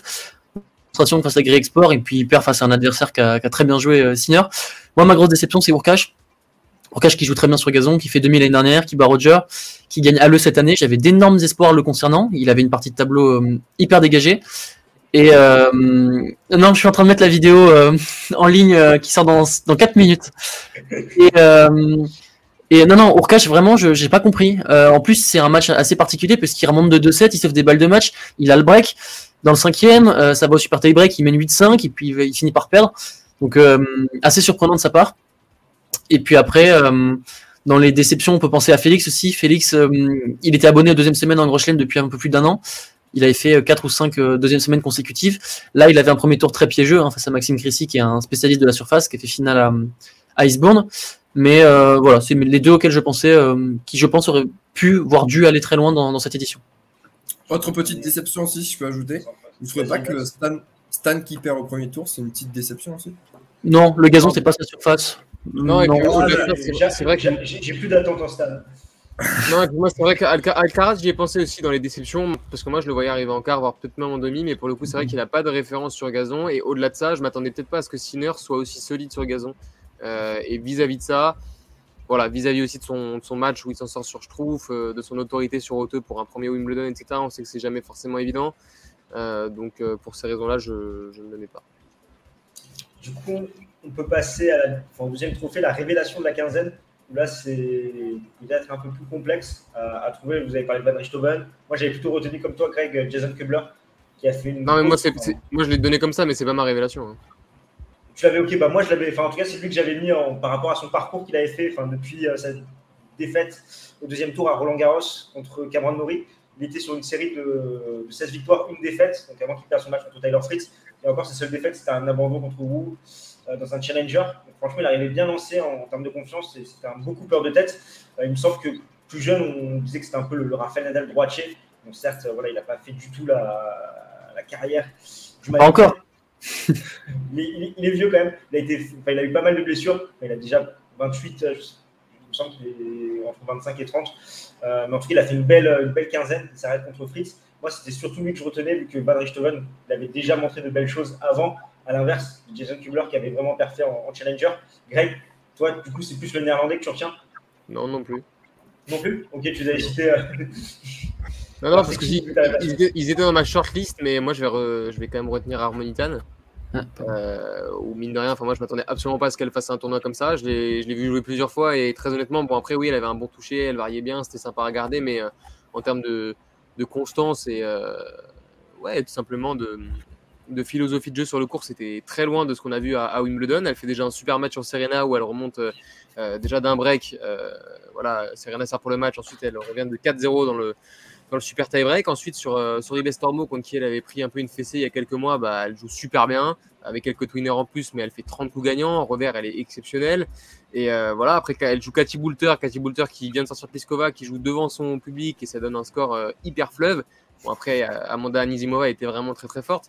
Mais, euh, mais non, voilà, je trouve qu'Harmonitan a su ajouter euh, certaines choses à son jeu, sans forcément, euh, évidemment, en ayant un déficit de, puissance, mais sans forcément dénaturer son jeu de base. Elle a été très intelligente tactiquement sur son match sur Serena. Moi, j'hésitais à le mettre en match de la quinzaine, bien sûr, pas forcément en termes de niveau de jeu, mais pour moi, c'est le match le plus mythique. Et c'est lui en tout cas qui m'a peut-être fait, ouais, qui m'a le plus marqué pendant cette, euh, cette quinzaine, Euh, parce que voilà, il y a eu des passings, il y a eu de la dramaturgie, il y a eu euh, tactiquement, elle a été hyper pertinente aussi. Je pense notamment à son petit slice sur le coup droit de Serena qui a souvent assez bien marché, parce que Serena, bon, même si c'était évidemment pas la grande Serena, par moment dans les moments clés, a quand même sorti l'artillerie, on va dire. Donc non, non, Harmonitan pour moi était la révélation de ce, de ce Wimbledon. Toi, Max? Ouais, c'est vrai qu'on n'a pas parlé du tableau féminin dans les déceptions, mais je pense qu'il aurait fallu faire un live de 2h30, donc ça, ça posait problème. Mais dans les, dans les, dans les révélations, oui, j'ai vu passer dans le chat, euh, euh, l'allemande Maria, c'est exceptionnel aussi. Quoi. son âge. Je suis d'accord. Moi, je suis moins, je sais pas, j'ai moins, moins aimé. Alors après, ah mais elle a un jeu vraiment spécial. Oui, est-ce que c'est parce que c'est pas une française? Je sais pas. Du coup, je suis sensible. Mais c'est vrai que non, j'ai pas trop kiffé Tatiana Maria, tu vois. Euh, mais moi, je l'ai pas aimé dans son jeu, mais son histoire, elle est exceptionnelle. Elle est bien plus folle encore que Harmonitan parce qu'elle a presque. Elle est 34. Elle a 34 ans. Non, carrément. Elle a deux gosses, enfin, c'est exceptionnel, quoi. Et pour répondre à l'Ivred, Muguruza n'est pas une déception. Une déception, il faut qu'on l'attende, quoi. Bim Non, bah, moi, j'ai une autre révélation que vous. Moi, je pensais à Nakashima. 20 euh, ans, premier huitième de finale en Grand Chelem, il sort Chapovalov. Alors ok, Chapovalov c'est la cata depuis qu'il a battu Nadal à, à Rome. Et d'ailleurs, Chapovalov c'est aussi une déception qu'on aurait pu citer, puisqu'il fait 2000 l'année dernière. Euh, Nakashima m'a vraiment impressionné. Face à Kyrgios, il a tenu la dragée haute, il était pas loin de le battre. Hein. Alors euh, Kyrgios était un petit peu diminué à l'épaule. Et puis c'est un joueur vraiment, euh, tu sens que c'est un, c'est un bosseur, il est acharné, il a un super comportement, une super mentalité, il est hyper appliqué du premier au dernier point, il est calme. Et euh, vraiment, j'ai été épaté par ce joueur. Et puis après, une, pas une révélation, puisque je, je pense à Yannick Sinner, c'est pas une révélation, mais je savais pas qu'il pouvait jouer à ce point-là aussi bien. Alors je pense pas forcément à son match contre Joko, je pense plus à son match contre Alcaraz où il m'a vraiment bluffé. Euh, mais vraiment, je l'avais jamais vu jouer comme ça en grand chelem, à part peut-être un set contre Nadal à Roland où il avait failli, failli lui prendre un set, il l'avait pas fait finalement. Mais euh, vraiment assez impressionné par le tournoi de, Yannick Sinner. non, non, c'est clair. Et ceux qui voient Nakashima, bah, il fait partie de la, même kit que ton, ton Corda par rapport à son style de jeu. Enfin voilà, très bon côté revers, etc. Donc sur dur US. Euh, mais on le reverra, Nakashima. On, va le revoir dès l'US, je pense. Ouais, la, seule différence que bon, il va manquer de puissance. Hein. Moi, je trouve que ce sera pas quelqu'un qui risque de percer à, très très très très haut niveau. Quoi. Pour moi, il va plafonner. Il n'a pas un jeu. Euh, je sais pas. Je, ah. je l'ai vu jouer à Roland sur un cours annexe et j'ai pas été vraiment euh, impressionné euh, par son niveau. Après, c'est sur terre, il est quand même moins bon, quoi. Ouais. il sur et après, comme Corda, même s'ils ont des, enfin, si le service, c'est triste à dire pour des joueurs US, mais ils n'ont pas encore le service. enfin, là, comme Brooksby aussi d'ailleurs euh, ces joueurs US qui maintenant euh, arrivent très bien à tenir la, dragée côté revers, qui était pourtant une, lacune assez, américaine. Et que là, bah, c'est aussi le, service qui, pêche. Euh, Corda a peut-être plus de puissance naturelle que, Nakashima et que Brooksby, qui sont sur d'autres types. mais, c'est clair que ça peut pêcher, ça peut être un plafond de pour lui. après, du coup, sur le choc de la quinzaine, par rapport à ceux que vous avez identifiés, c'est vrai que ça en est un sans en être un. J'ai pensé à Yurkac parce qu'il est mené. Euh, enfin, au final, au début, il est mené, il est largement, il est largement dominé. Et après, il revient. Et quand il revient, bah, finalement, on se dit qu'il aurait pu gagner, sachant qu'il a le break dans le cinquième et il mène 6-3 dans le super tie-break. Il finit par perdre. Euh, je ne sais pas si vous en avez d'autres en tête, euh, Greg. Encore une fois, moi, tu vois, on peut citer ce chapeau, etc. Mais moi, en fait, c'est pas des mecs que j'attendais à la base. Et éventuellement, de minor, je l'ai vu une autre ouais, voilà. dans le chat. C'est vrai que moi, je, je, voyais aller encore plus loin. Il fait huitième de finale, je crois. Euh, mais il perd contre Nakashima d'ailleurs. Euh, non, déception parce que je le voyais presque même. Non, de mineur, de mineur il perd sur Garin. Ouais. Il perd sur Garin. il perd sur Garin, pardon, huitième. Et, euh, et non, non, je... oui, non, c'est Kyrgios qui bat Nakashima. Et je le voyais presque, pourquoi pas embêter euh, Nick Kyrgios après euh, Alex de Minor dans un, dans un match entre compatriotes. Entre compatriotes, ouais, c'est ça. Non, mais les gars, il n'y a, a, pas débat. Hein. Le, le, choc de la quinzaine, c'est Fritz. Et je suis très sérieux, hein. Fritz. Alors, euh, ok, Nadal a montré des ressources incroyables et tout. Mais le mec est top 15, euh, il perd contre un mec qui a une déchirure de 7 mm, alors qu'il a même pas bien joué. Hein. Nadal, il a montré des ressources mentales et tout, euh, il était là dans, le comportement et tout, mais c'était un match très faible. Fritz, tactiquement, c'était le néant, il a vraiment rien proposé. Il perd le deuxième set, je comprends pas comment il le perd. Il avait toutes les cartes en main pour, euh, pour gagner ce match, surtout qu'il se fait breaker dans le cinquième, il débreak tout de suite. Tu te dis, bah vas-y, là, la, la, retourne, elle a, elle a tourné, comme dirait Ribéry. Euh, et, non, Nadal va gagner. Alors bravo à Nadal. Hein. Mais euh, franchement, j'étais très déçu de ce match euh, de la part de Taylor Fritz. Et toi, Max? Ah, mais 100% d'accord avec Fritz, le choc. Moi, j'avais pensé en. D'abord, moi, j'ai été déçu. J'ai regardé Tsitsipas Kyrgios, j'ai été déçu par Tsitsipas, mais c'est pas un vrai choc. Et... Kyrgios était au-dessus. mais ouais, Fritz, Fritz face à un Nadal ah, putain. Pas, qui servait. Mais, alors, mais le pire, c'est le retour de service. Quoi. Quand il prenait des services à 130, 140, il s'avance de 1 mètre, mais son coup est pas mis. Non, mais il faisait des retours bloqués slicés, c'était n'importe quoi. Mais je vois ça, mais je fais sans déconner, quoi. Sérieux, putain, frappe dans la balle, frérot. Genre, tu vois. Hallucinant. C'était hallucinant. C'était hallucinant. C'est clair, enfin, voilà, s'il avait mis en place une tactique, il aurait largement pu dominer Rafael Nadal. Donc c'est vrai que c'est. Il a bien mérité la palme du choc. Euh, la polémique de la quinzaine. Là, il y a plusieurs. Euh, il y a match là entre le, le ban des, des, joueurs russes, biélorusses, l'absence de points, le Covid avec Berrettini et Silic, tous les, tous les tweetos qui ont mis leur casquette de professeur out pour expliquer la, blessure de Rafael Nadal. Franchement, il y a match. Je ne sais pas ce que vous retenez le plus, Max. Bah, moi, je trouve que la polémique de la semaine, je reviens encore sur ce match, mais euh, Tsitsipas qui balance une balle dans le public et qui prend rien, ça, je trouve ça hallucinant, quoi, parce que Djokovic, c'est encore moins volontaire ce qu'il fait. Il l'envoie en fond de cours, là, Tsitsipas, il l'envoie dans les tribunes. C'est-à-dire que. Et, et je sais pas comment il peut. Enfin, là, il faut vraiment qu'il joue au loto d'ailleurs ce soir-là, parce que pour ne pas toucher un spectateur euh, à cette distance. Il, touche, un spectateur. Hein. Ouais, mais il touche sur le mur. Le premier, c'est le mur. Oui, il touche le mur en premier. Bon, ça change rien. Hein. Pour moi, c'est clairement ça le plus gros, le plus gros scandale. Ouais, moi aussi. Ouais, moi aussi, c'est ça. Moi, je pensais à ça, à Titipas. Et puis, au-delà de ça, Titipas qui, qui vise trois fois Kyrgios, qui lui envoie des matchs dessus. Euh, c'est tout un contexte, mais euh, non, je pensais, je pensais aussi à Titipas. Et du coup, ça va peut-être rejoindre la dernière catégorie, donc le match de la quinzaine. Là le Titipas Voilà, j'ai noté le Titipas Kyrgios, j'ai noté le ah, de Minor, qui était aussi pas mal, et le Tiafo Dauphin. C'est vrai que j'avais oublié le drapeur euh, de mineur. Moi, j'en ai deux. Alors, j'en ai un euh, officiel et un officieux. L'officiel, c'est euh, Tiafo Goffin. je n'ai pas eu l'occasion de voir tout ce match-là. Du coup, c'est pour ça que je ne l'ai pas forcément mis dans mon top officieux. Parce que du coup, j'ai un top officiel. Bref. non, non, j'ai pas vu tout le match, mais c'est vrai que le peu que j'en ai vu était. Voilà, bah pour le coup, c'était un peu du, du tennis popcorn, notamment avec Frances. on se fait, euh, on s'embête rarement, on va dire, euh, pour euh, ne pas être un peu plus vulgaire, de parler de manière un peu plus familière. Mais sinon, non, celui que j'ai bien aimé aussi, c'est Goffin Nori au tour d'après. vrai gros combat, Nori qui menait un set un break contre David Goffin, faut pas l'oublier. Il prend ce deuxième set avec évidemment son style caractéristique, son revers qui, qui fait vraiment beaucoup de dégâts sur, sur gazon euh, sur des joueurs qui sont pas forcément beaucoup plus forts que lui. Euh, avec une vraie ambiance du coup sur le cours numéro 1. Non, franchement, c'était c'était extrêmement sympa avec vraiment des, des, bons points, des bons petits rallyes. On serait presque cru sur, euh, sur peut-être pas terre battue, mais en tout cas une surface un peu moins rapide que, que le gazon. Non, non, franchement, il y avait pas mal d'arguments dans ce match qu'il n'y avait pas dans 97-98% des autres matchs. Alors, je te coupe, j'ai un, un, scoop. La vidéo vient de sortir de le débrief de Joko à l'instant. Donc, vous pourrez la voir après, le, après la live. Et du coup, dans le chat, vous parlez du Alcaraz, je trouve, aussi, c'est vrai que je l'avais oublié, c'était plutôt un bon match. Max, pour toi, qu'est-ce que tu retiens comme, comme, affiche? Tiafo Goffin. Moi, je suis fan de Frances Tiafo. Je trouve que c'est aussi un showman, mais il, a tous les bons côtés du showman, sans les mauvais côtés de Kyrgios. Et euh, j'adore ce, joueur, donc euh, Tiafo, Tiafo Goffin, parce que le contexte du match, voir Goffin de retour, c'était aussi quelque chose qui me faisait bien plaisir. Et euh, à voir ce que ça va donner d'ailleurs sur la tournée sur dur. Mais, mais ouais, Tiafo Goffin, je suis totalement d'accord avec Greg. Et toi, Alex?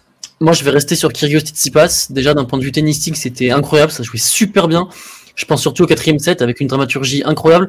On a un Tsitsipas qui arrive enfin à retourner Kyrgios et on a un tie-break merveilleux avec que des points gagnants. Euh, match incroyable aussi d'un point de vue de l'adversité, de joueurs qui se détestent, qui se. Alors, c'est aller parfois à la limite du fair play, voire carrément au-delà. Mais euh, tu vois, c'est des matchs qui marquent. On se souvient, on, a, se souvient pas, on l'a pas vécu, mais on a tous entendu parler des Connors, des gens comme ça qui se battaient sur le court et tout. Là, on l'a eu. Euh, bah là, c'était vraiment un super match. Moi, j'ai adoré ce match. J'ai pris mon pied, j'ai vibré devant. C'est vraiment le seul match sur lequel j'ai vraiment vibré, euh, à part le Nadal Fritz, pour d'autres raisons. Mais, mais voilà, c'était vraiment un super match. Et, et ouais, c'est sûr que c'est le match que je, que je retiens. Et j'espère vraiment voir à l'avenir d'autres confrontations entre Kyrgios et Tsitsipas. Mais on a oublié, on a oublié surtout, ce, pour moi, ce qui restera le match de la quinzaine, c'est le Tan Serena Williams. Ah ouais, je l'ai cité tout à l'heure. Pour moi, c'est, j'ai vraiment hésité. Ah ouais, il est pas mal, lui. Du coup, voilà un petit peu pour ce bilan de Wimbledon édition 2022, donc plutôt contrasté, avec quand même pas mal de déceptions par rapport à nos attentes, mais finalement c'est une tendance qu'on vit depuis 2018, on va dire, à Wimbledon, où c'est souvent déception en déception. Encore une fois, Novak Djokovic s'est imposé, bravo à lui, et aussi bravo à ses supporters, parce que par rapport à tout ce qu'il a vécu euh, sur ce premier semestre, euh, voilà, c'est son moment, c'est son succès. Euh, donc, vraiment bravo à lui, 21 titres du Grand Chelem, c'est exceptionnel. Il a fait une très bonne finale, il a vraiment su museler tactiquement Nick Kyrgios. Euh, il va revenir encore plus fort. Normalement, pour la saison US, c'est compromis, mais logiquement, il devrait revenir pour la fin de saison. Et ensuite, ben, pour l'Open d'Australie, commencer euh, la saison 2023 dans de meilleures dispositions. Max, je vais te laisser la place pour le quiz, où là, vraiment, on doit se rattraper avec Alex. Ça, là, c'est votre moment. moi, je suis OP là. J'ai sorti la vidéo. Là, je suis à fond dedans. Donc je rappelle aux talkers qui n'étaient pas là la semaine dernière le principe du quiz. Le principe c'est que vous, Il y a deux jours quand même. Il y a deux jours. Euh, non, pas Il y a quatre jours, il y a quatre jours, non? Ah c'était vendredi. c'était vraiment avant-hier. Quoi.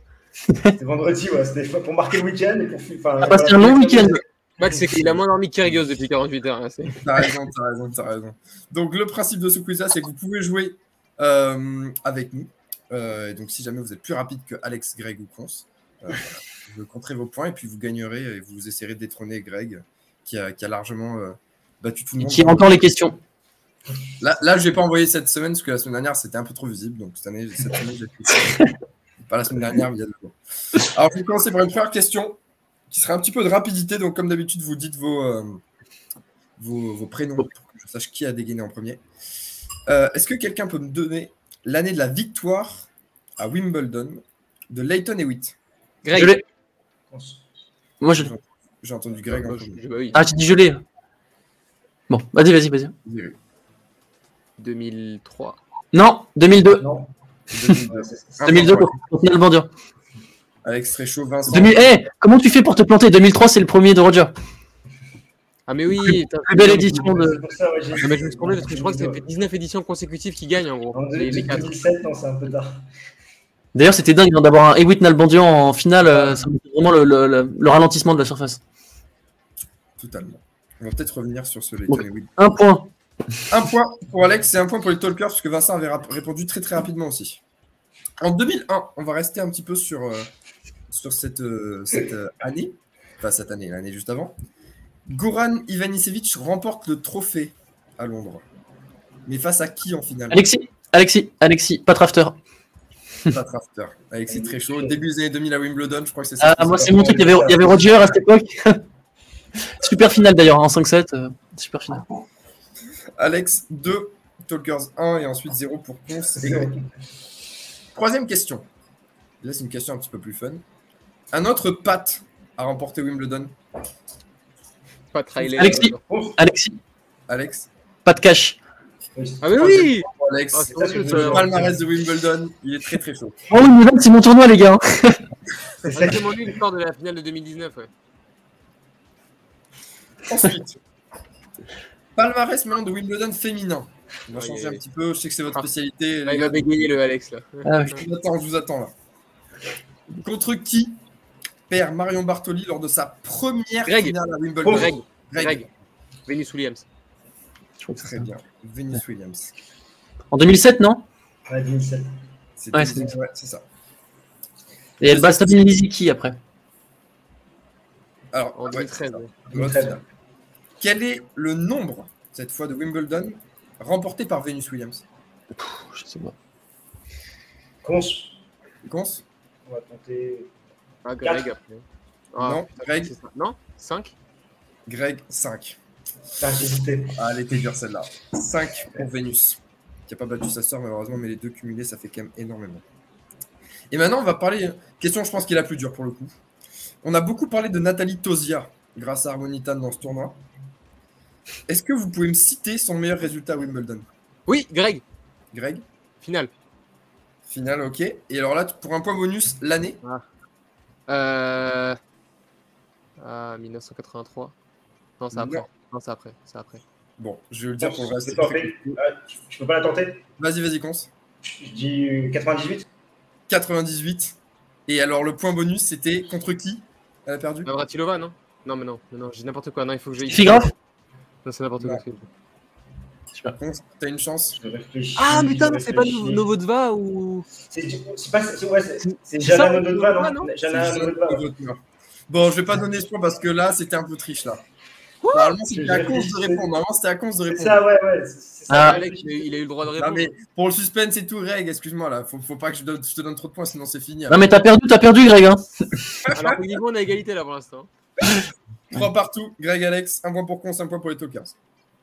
Septième question. En simple masculin, Ah. Wimbledon 2022. Combien pouvez-vous me citer Donc, c'est le principe des enchères. On va commencer Oui. par Alex.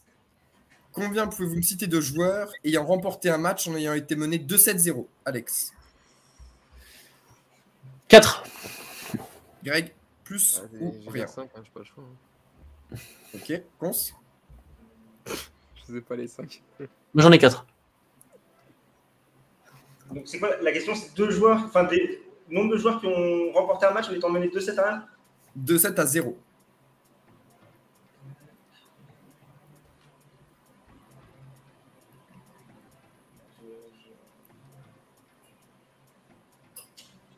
On va réfléchir, mais je. Ah, Non mais. Alex, vas-y, tu peux me citer les 5 s'il te plaît? Ouais, Moi, j'en avais Ah Je- Moi, je pensais à Ga- Garin Greg, il y contre. C'est Ah, Greg qui ok. avait bah alors c'est Greg. Non, non, non, ouais, mais Greg, t'as dit 5 Vas-y. Vous, vous, vous Il y en a pas 5, rajouter- dire, mais il y en- il y en a deux. On va rigoler un petit peu là. Greg, t'as dit 5. Hein Il n'y en a que 4. C'est bon. Non, mais en vrai, t'as Joko Sinner, Garin de Minor. Eh ben, vous savez quoi, c'est tout. Ah, c'est ça fait moins 1 pour Greg. Oh le gros mytho, t'avais ça quoi du coup Bah, Non, mais justement, Minor et Djokovic face à Sinner, c'est tout. Que tu les avais les 4, Alex quatre. non, non, mais justement, moi je pensais que j'allais j'avais ces deux-là sûrs, et je me suis dit, vas-y, il y en a d'autres, je vais réfléchir, tu vois. Et euh, mais je trouvais pas en fait. Et du coup, je me suis dit, vas-y, j'espère qu'ils vont dire plus. Greg, moins 1 point. C'est la sanction. Bon, attends, attends, attends, pourquoi Si, ça c'est la sanction. Quand on monte trop aux enchères, on se fait avoir. Grave. Personne- Attends, attends, attends, attends, Parce que Kous, il avait pas, il avait pas dit son truc Non, non, non, non. T'as- Moi, Allez. moi, je voulais dire 2, mais j'ai. Moins 3, Greg. Moins 3. Moins 3 points, Greg. Moins 1, moins 1. Attends, déjà, Alex, il a, il a combien? Parce que t'as dit 3 tout à l'heure, il est à 2 là. Alex, Non, non, c'est que toi qui as moins 1. Alex c'est à 3. Non, non, non, mais je sais, mais c'est quoi les 3 réponses auxquelles t'as répondu? À part les deux de Wimbledon là. Il m'a dit, il a palmarès Wimbledon masculin, Ouais. il a dit l'année de la victoire de Hewitt, il a dit pas de rafter et pas de cash. Ah, pas Trafter, ça va un point, putain.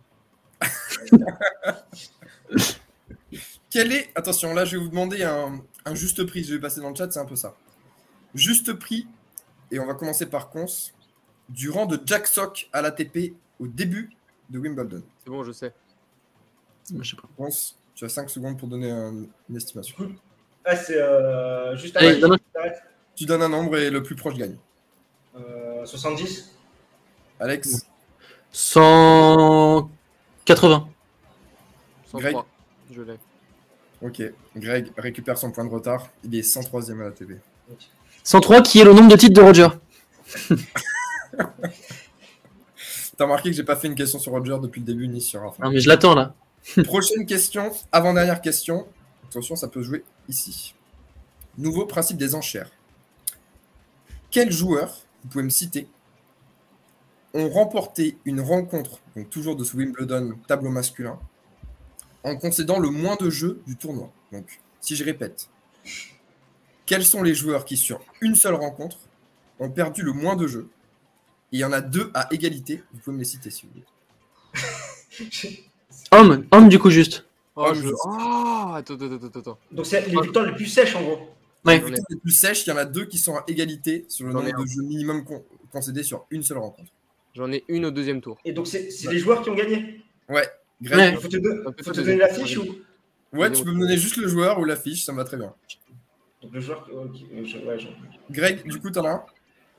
Ouais, j'en ai un. Vas-y. ouais. Bah, attends, si je le donne, je gagne ou pas? Tu le donnes, mais après, quand on aura une deuxième chance, parce qu'il y en a deux. Ah bah oui, mais attends, du coup, il va prendre celui que j'ai donné.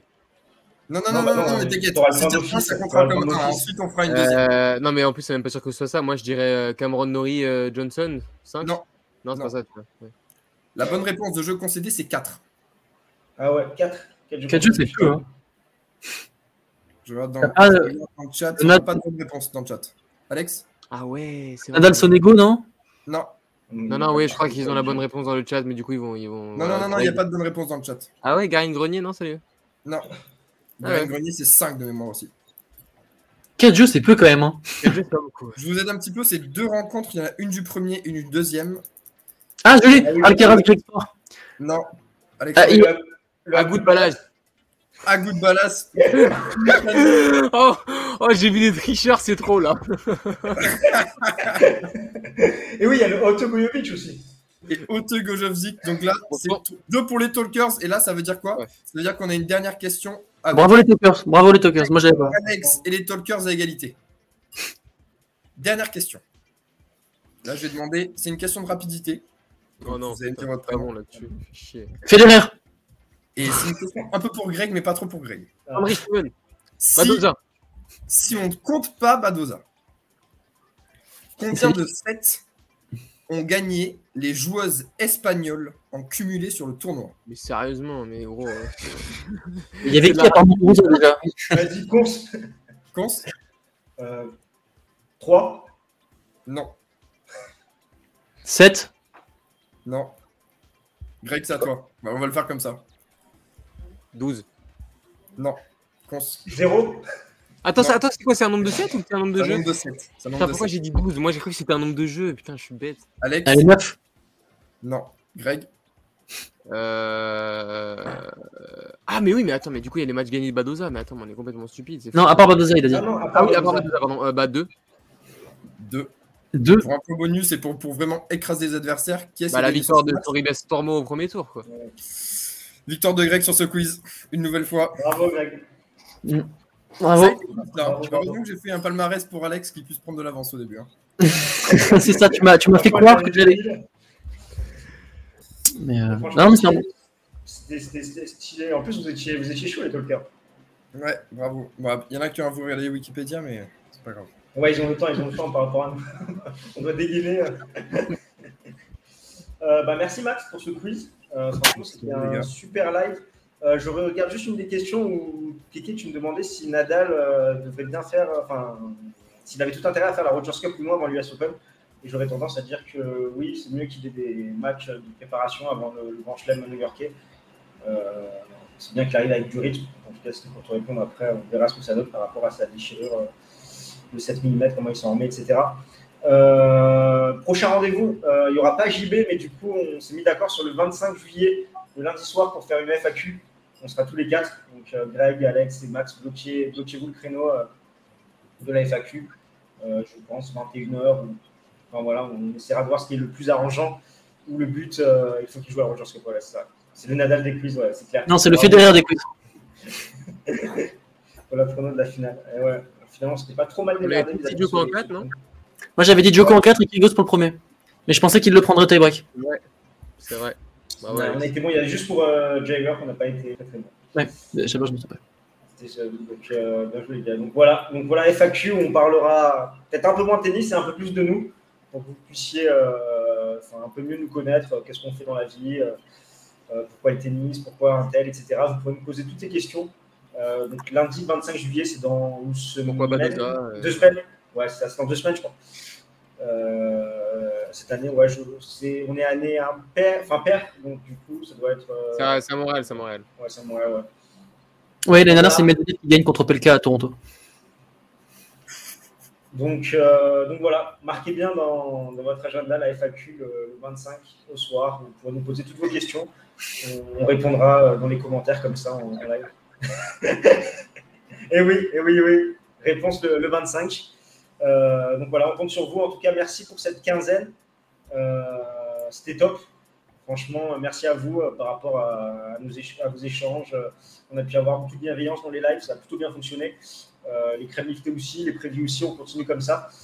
Euh, on a passé la barre des 7500 abonnés. Donc pour nous, c'est un petit objectif. On va essayer de, de continuer et d'aller vers les 8000 le plus rapidement possible. Également, n'hésitez pas dans les commentaires si vous avez des idées de vidéos pour euh, combler Oui. la période estivale de 4 semaines avant les- Il y a, il y a Livrette qui avait une bonne question. La garde-la bien, on, on y répondra. Moi, je t'expliquerai pourquoi Djokovic m'inspire. Ou ne t'inspire pas. Un peu. Non, il non il m'inspire beaucoup, euh, Djokovic. Pas autant que Rafa, mais il m'inspire. Et il vous reste une vidéo à aller voir. Ouais. Allez tous voir la vidéo d'Alex. Et, euh, et n'hésitez pas dans les commentaires. Je sais que Livrette en avait parlé de faire une vidéo sur euh, la Wikira et la concurrence. Est-ce que la concurrence est au plus faible? Bon courage, Romain. Euh, donc, euh, voilà, ça- super. Super, super, Romain. Très, très bonne nouvelle. Euh, Profite, profite, profite. Euh, D'ailleurs, si vous n'avez pas fait votre pick pour la World Tennis League, pour ceux qui jouent, euh, je vous invite à aller le faire. Newport et, et, euh, Bastad. et Bastad voilà, sont, sont ouverts. Euh, pour ceux qui sont Pour en lice. On renommera la crème liftée le burger Fritz. C'est ça. C'est la crème liftée pour là, ça sera un burger. La crème liftée, ouais, ouais, bah, on, a gardé le, on a gardé ce nom depuis le début de la- le début de l'année, depuis qu'on a lancé le, le concept. Euh, une vidéo sur la rivalité du Big Three. C'est toujours compliqué parce que euh, bah, la rivalité n'est pas terminée. C'est encore quelque chose qui peut évoluer. Après, j'avais fait des, il y a quelques années une vidéo sur, sur les match-ups Nadal-Federer, Nadal-Djoko, Djoko-Federer. Mais après, on, on est en, en réflexion, on a envie de faire un live sur. euh, alors, qui est le GOAT C'est entre très très gros guillemets. c'est Ah, pas la question, on la connaît. On la, on la connaît la réponse. Non, mais le, le but, c'est de, de livrer des, des pistes, en tout cas de, de réponses et d'analyses, sans avoir une réponse forcément arrêtée. Mais je pense que du coup, bah, on abordera évidemment les, les face-à-ce et la rivalité des- de tous les membres du Big ouais. Ça, sera assez intéressant, mais il faudra bien, parce que la dernière fois, ça avait été une boucherie qu'on avait fait. Il faudra juste bien euh, cadrer le, le débat et les différents critères aussi. Non, mais il n'y a, y a que- il y a des que des supporters bienveillants ici. C'est ça. Sur quel tournoi vous voulez voir le 60e Joko Dal euh, bah, Pourquoi pas euh, Bah, la Lever Cup Enfin, non, ils peuvent pas jouer l'un contre l'autre, comme ils sont euh, européens tous les deux. Voilà. D'ailleurs, j'ai appris aujourd'hui, en parlant de Richie, que Richie avait une liaison avec Mario Martoli. Est-ce que vous le saviez? Ouais. Incroyable, je savais pas du tout. Incroyable. Bref, c'était une parenthèse. bah, tu me diras de, de pas la choper et de dire à l'aéroport que as, si t'as de la cocaïne, c'est parce que t'as chopé une meuf en boîte. euh, Il avait dit ça il y a plusieurs années, je sais pas si vous vous souvenez, il s'est fait Ouais. choper. euh, pour- Mais euh, Il avait été innocenté. Ouais. Enfin, innocenté, il avait été. euh, Pas été. Donc voilà, bah, merci à tous euh, sur ces belles paroles. Euh, un peu d'amour dans ce monde de brut. Euh, on va terminer notre, euh, notre quinzaine de Wimbledon. Donc vraiment merci à tous. Euh, merci Greg, merci Alex, merci Max. Merci aussi à, à JB pour sa chronique d'hier, à Omid euh, pour, les, pour la partie Twitter, etc. On a eu une grosse conversation WhatsApp, on échange énormément tout au long de la, la quinzaine. Donc voilà, ce travail ne serait pas possible sans, sans toute l'équipe et sans vous, sans, sans vos retours. Donc merci Ah, à sinon, tous. Con, il serait un peu dans le, dans le caca pour les titres hein, de vidéo, je vous le dis. Ouais, franchement, le titrail, c'est pas mon fort. hein. donc, euh, heureusement qu'on est plusieurs à, à réfléchir vis-à-vis de ça. Euh, réponse, petite question-réponse, un peu. Question-réponse, peut-être, gars. Question-réponse. Oui, oui, en gros, ce sera ça euh, le but de la FAQ. Question-réponse. Oui, c'est ça. Ouais, c'est j'avais pas, ouais, pas. Oui, c'est ça. On arrivera avec une trame un peu, euh, voilà, de se présenter, les études, le taf, etc. Et après, on lira vos commentaires et chacun y répondra à tour de rôle. Euh, et si vous avez des questions précises pour un chroniqueur, on vous invite à les noter et vous pourrez lui poser euh, à ce moment-là. On va essayer de se bloquer une heure et demie, deux heures pour, pour en parler tranquillement. On parlera peut-être un peu moins de tennis pur par rapport à l'actualité, mais vous apprendra à faire un peu mieux connaissance avec nous, notre sensibilité, pourquoi on aime un tel, pourquoi on n'aime pas un, tel. Et également ben, les questions pro, enfin, études euh, de, ce qu'on fait pour, euh, pour savoir un petit peu ce qu'on fait à, côté de, la chaîne.